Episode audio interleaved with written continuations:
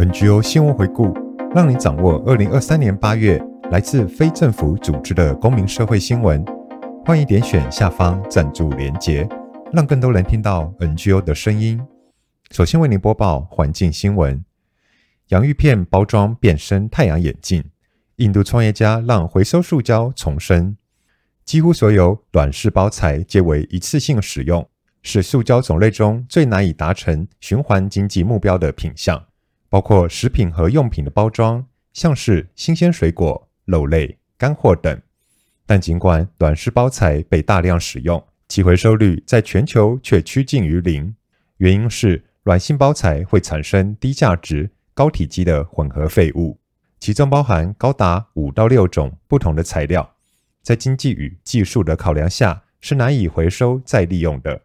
为了改善上述状况，二零二一年在印度成立的社会界阿夏亚，致力将难以回收的软式包材转变成高品质的材料。阿夏亚透过一项正在申请专利的化学机械技术，从废弃物中提取并制作新材料，推出他们的第一项概念验证产品——太阳眼镜。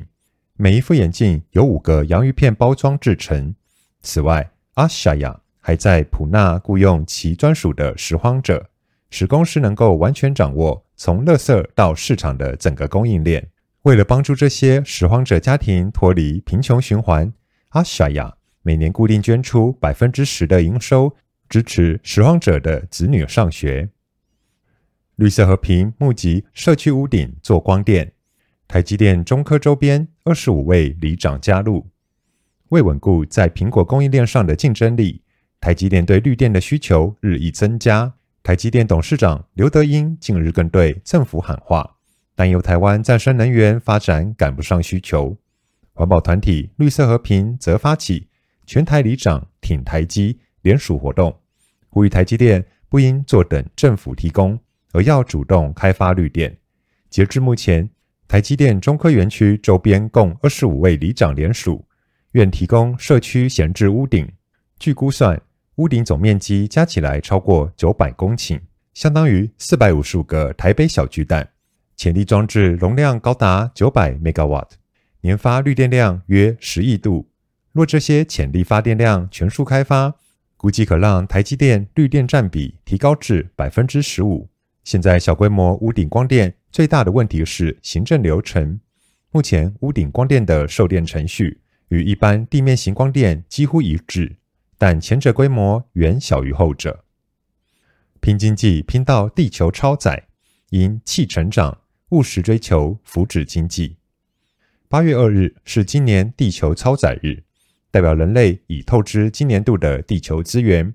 今年剩余的四个多月，人类都是以透支方式使用自然资源。台湾气候行动网络研究中心指出，追求 GDP 成长的拼经济思维，导致大量消耗地球资源。依人类消耗资源的状况估算，至少需要一点七个地球才够用。台湾当务之急是要大规模翻新国民所得账的计算方式，将排碳、空污等外部成本纳入计算，并且将计算结果纳入净零政策的一环，强化现行政策的标准。如减少私人运具、一次性塑胶等等措施，可以减碳进程修正相关指标。最后，仿效纽西兰以集体福祉为核心概念的福祉预算，台湾也可以尝试展开这类预算的讨论设计。拆除石棉屋瓦，环保署争取十六亿经费全额补助清运。石棉具防火、绝缘、耐高温等特性。于一九七零至一九八零年代大量运用于屋瓦或防火建材，如今使用石棉的房屋屋龄已超过四十年，且二零一八年起石棉已遭禁用。环保署八月九日召开石棉建材循环处理、健康与环境共赢记者会，说明石棉结构完整，并无危害性，但若拆除过程中有破损，吸入飞散石棉纤维会导致健康危害。提醒民众应寻求合法业者拆除。环保署向行政院争取十六亿元补助经费，民众在拆除后可向建筑所在地环保局申请协助清运，不需负担费用。台北市因财力等级第一，依法不在补助范围。但北市府可自行编列预算。环保署呼吁，实面建材废弃物排出需依相关规定办理，违反弃置最高将处一千万元罚锾。环保署估计，全台约有二十四万栋，约五十三万吨石棉屋顶待处理。实现衣服变衣服循环链，旧衣回收厂智慧化。台湾二零二二年共回收八点二万吨旧衣，其中约四成是二手衣贩售，近六成品质差的，不是降级做成抹布、地毯，就是直接烧毁。环保署表示，台湾具备衣服再生技术，但衣服成分复杂，传统回收无法妥善分类，导致再利用不易。近期，环保署和工研院合作，采用先进光学技术，研发出智慧分选设备。经过初步测试，可挑选出百分之百聚酯纤维旧衣，每小时可鉴别一千件。回收业者若要转型智慧分选，设备金额至少五百万元。为了增加业者转型诱因，环保署草拟旧衣回收材质定量鉴别分选设备及运作补助要点。资本额一百万以上的回收商，一千万元以上的再利用厂，都能申请设备购置、租赁。营运补助，业者必须在今年年底前提交申请，二零二五年六月前完成设置。环保杯仅三成民众使用，绿色和平建议设定价差增加诱因。为从源头减数，环保署二零二三年起规定，连锁便利商店及速食店需有百分之五门市提供循环杯。绿色和平八月十五日公布循环杯上路半年民调。显示超过九成民众听过循环杯，但仅三成使用过。卫生疑虑是民众未使用的主因。绿色和平调查也显示，约百分之八十五受访者支持循环杯政策，超过百分之七十六认为，当循环杯和一次性饮料杯有价差时，会增加使用意愿。约百分之七十九认为，政府和企业应加速发展重复使用包装，将其应用于更多商品。联合国预计在二零二四年底前召开全球塑胶公约五次谈判会议，透过国际公约规范，达成终结塑胶污染时代的目标。绿色和平指出，在此国际趋势下，台湾政府应该坚定重复使用容器的方针，彻底杜绝一次性塑胶对环境的危害。时尚环保趋势，我们能做到的永续时尚，快时尚透过廉价、汰换快速的服饰。常与不环保、不永续画上等号。地球公民基金会八月十一日举办“永续时尚中的我们”讲座，资源循环台湾基金会网络总监田心怡表示：“我们即使没有丢弃不常穿的衣服，也等同是任凭它们折旧并占据空间。在快时尚的今日，全球纺织业只有百分之一的资源回到业内循环，整个循环链就像破掉的水缸。”留不住其余百分之九十九资源。面对这样状况，民众可以自行修补衣物，以达到延长产品寿命的目标。荷兰阿姆斯特丹就由此概念出发，发展出维修衣服中心，每年修复两万五千件衣服。永续时尚品牌 PQP 指出，可以从设计端就开始思考衣服回收拆解的可能。整个封闭式循环，从延长产品生命周期。建议消费者正确使用，以减少清洁用品和水资源浪费；先销后售，减少库存浪费；取得再生材料等，再到拆解回收，便是完成循环时尚的周期。此外，爱美和快时尚并不是原罪，个人的衣物数量可以基本款与流行款八比二为原则。此处所指基本款，端是个人的需求，而非所有人都相同。象牙交易借尸还魂，业者假古物之名，二审便无罪。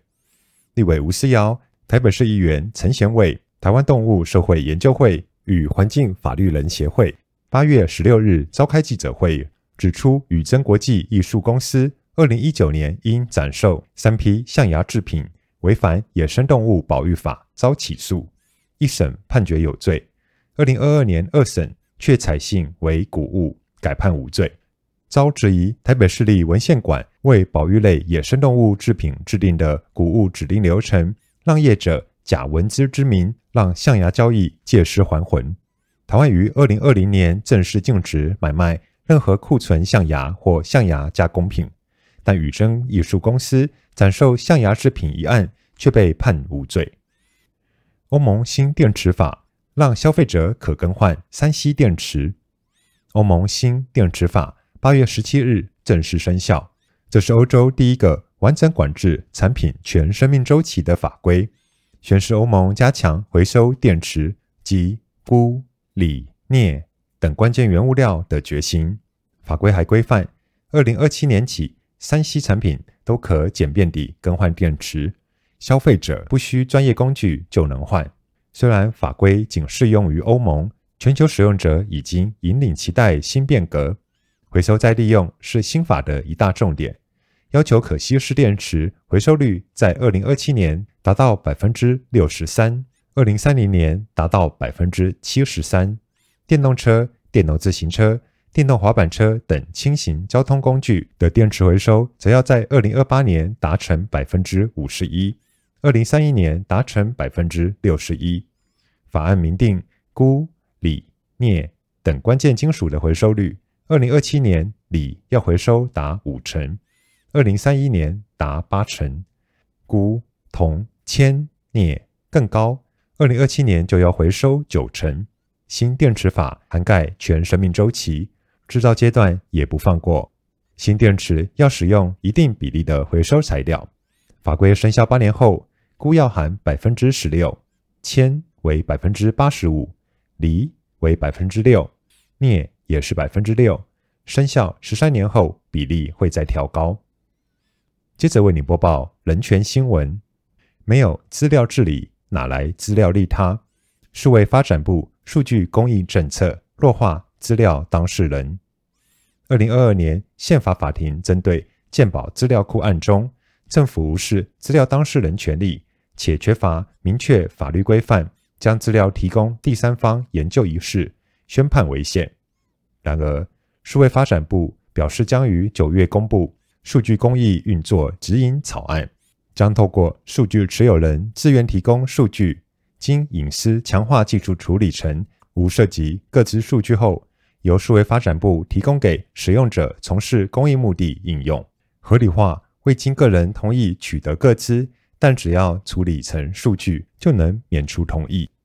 无论是台湾还是欧盟法规，都没有数据公益此一说法，也没有非个资即为数据这种用语。所谓的资料利他，在欧盟资料治理法中被定义为基于资料当事人知情同意提供，或资料持有者自愿提供非个资，无偿用作国内法规范内的公益目的。也就是说，持有人只能提供本来就并非个资的资料，一切个人资料仍需是当事人同意提供，而非任何中间人可擅自处理，进而宣称已去识别，并可绕过个人意愿。更根本的问题是，欧盟的资料利他乃是基于资料治理法制，以及相对完善的个资法以及独立的个资保护机关监督。台湾长期缺乏资料法制规范，放任决策者便宜行事，透过个资法漏洞，强制大规模利用个资，以无从识别用语粉饰科技发展下我国不堪一击的隐私保护法治。促进资料流通，应从建立明确法律环境，并改善知情同意要件，检视资料当事人权利行使开始，让个人真正自主，理解资料利用范围，利用者。也能有明确遵循的内容，才能深化信任。再来为你播报西藏新闻：西藏地图展览呈现西藏历史变迁。西藏博物馆八月七日举办西藏地图展览，共计展出四十二幅地图，大致分为四个时期：从十七至十九世纪、一九零四年至一九一八年、二十世纪五十年代之后，以及西藏拉萨。一九七零年至二零二一年的地图，各个时期的西藏地图展示西藏国土面积的变化。透过西藏地图展示西藏历史，西藏博物馆馆长丹增多登表示，举办这一活动是抗议中共在西藏强制实施搬迁与改造房屋计划的政策，同化藏人语言文字与风俗习惯，以及中共篡改地图上各西藏山川的名字，并分化西藏领土。中共班禅企图推动藏传佛教中国化。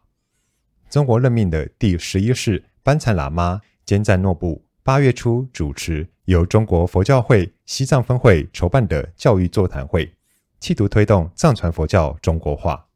坚赞诺布呼吁藏传佛教僧尼一律听从中国共产党的命令。他说：“推动藏传佛教中国化是藏人僧尼不可推卸的责任。”坚赞诺布还表示，佛教弟子应树立三个意识，即国家意识、公民意识、法治意识。来推动藏传佛教中国化。西藏政策研究中心研究员丹增潘多表示，中共当局此举是利用其任命的班禅喇嘛来试图赢取藏人的信任，继而达到同化藏人的目的。近年来，中共当局派遣坚赞诺布前往西藏各地，企图利用他推动藏传佛教中国化。今年六月，坚赞诺布在访问西藏东部及拉萨周边地区时期，向僧尼声称，必须坚决反对国外分裂势力，努力促进藏传佛教中国化。联合国要求中国提供遭监禁西藏环境捍卫者的具体信息。三名联合国专家八月十日指出，中国政府必须提供正在服刑、最高刑期为十一年的九名西藏环保和人权卫士的信息。二零一零年至二零一九年间。九名西藏人权人士因保护西藏脆弱的环境而遭到监禁。这些遭关押的西藏人权和环境保卫人士分别是阿雅桑扎、多吉达塔、格桑秋朗、顿杰、仁七朗卓、次城贡布、降曲欧珠、首卢阿布以及朗赛。他们抗议西藏自治区、西藏青海地区、西藏东部地区等地的。非法采矿活动，以及披露在西藏对濒临灭绝动物的非法狩猎后遭到拘捕。中共当局对这九名西藏人权及环境保卫人士的判决目前仍未公开，他们的具体关押地点与处境。联合国专家敦促中国政府提供藏人人权捍卫者被关押的具体原因、地点和他们的身体状况，并允许他们接受足够的医疗服务。同时允许家属探望他们。这三名人权专家强调，如果中共当局致力于应对气候变化的影响，就不应该迫害环境人权捍卫者，应立即释放这九名西藏人。西藏独立理念者大会声明，独立方能解决西藏问题。第六届西藏独立理念者大会邀请了东突厥斯坦与南蒙古独立团体代表与会。八月十七日。联合发表声明，声明主要包含十三项内容，包括在中共殖民统治下的藏维蒙三方在未来独立抗争运动中如何克服困难与继续发展，谴责中共对藏维蒙实施打压的政策，未来将成立一个藏维蒙三方联合协会，在国际上展开相关活动。联合声明还呼吁藏人行政中央。在解决藏中问题时，不要指望中共政府，唯有独立之道，方能解决西藏问题。美国国际宗教自由委员会发布报告，披露尼泊尔流亡藏人的艰难处境。美国国际宗教自由委员会八月十七日发布一份名为《尼泊尔宗教自由状况》的报告。报告指出，自二零零八年尼泊尔与中国签署安全和情报共享协议以来，尼泊尔境内的流亡藏人和活动人士受到了极大影响。尼泊尔的藏人佛教徒在举办宗教活动时受到当局的阻挠和管制。二零二二年，尼泊尔当局仅向流亡藏人提供了两个小时的短暂时间来庆祝达赖喇嘛尊者生日，但在日常生活中，当局仍然禁止藏人自由举办与达赖喇嘛尊者相关的公开活动。报道还指出，尼泊尔当局对流亡藏人实施严密监控，强制搜查藏人住所，以防藏人脱离其管控。报告强调了藏人难民在抵达尼泊尔后所面临的困顿，包括尼泊尔当局向藏人拒发身份证、客流和将他们驱逐出境。尼泊尔与中国签订的引渡条约规定，尼泊尔当局如发现藏人跨境，需七天内向中国当局移交。报告指出，该条约对抵达尼泊尔寻求庇护的藏人的安全构成了威胁，使藏人在被遣返后面临迫害或不人道待遇。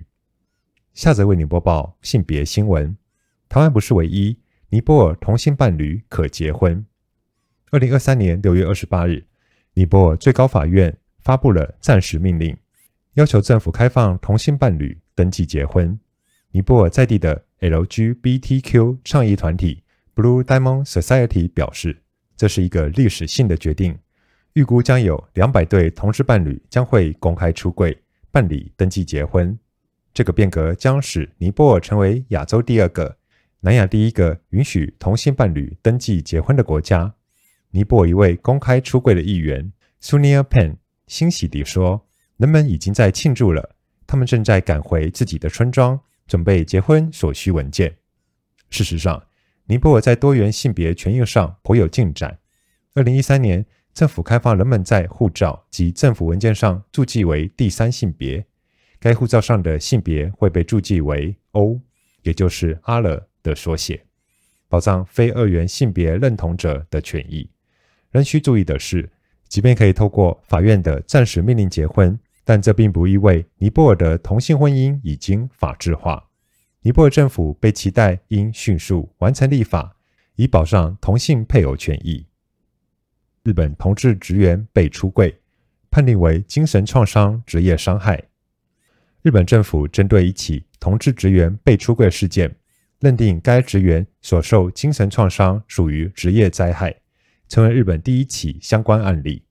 四年前，一名二十多岁男子任职于保险公司，因需填写紧急联络人资料，故向公司告知自己为同志，但特别强调只能让必要人士知悉。然而，其直属主管在未得其同意下，让一名兼职员工知道其性别倾向。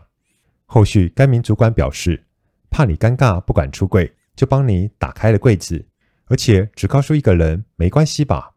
被无预警出柜后，该名男子对人失去了信任，罹患精神疾病，无法外出。两年后离职。后来他向劳动基准监督署提出申诉，调查结果认定该名主管行为构成权势骚扰，受害者因此精神受创，属于职灾。被迫出轨男性说：“如果更多人认识到尊重他人私生活有多重要。”就能减少被迫出柜的受害人数。当时公司已向男子道歉并支付和解费用，也承诺会对员工教育，防止类似事件再度发生。以上新闻由台湾环境资讯协会、台湾人权促进会、西藏之声、台湾伴侣权益推动联盟提供。NGO 新闻回顾由生声文化制作，感谢您的收听，下个月见。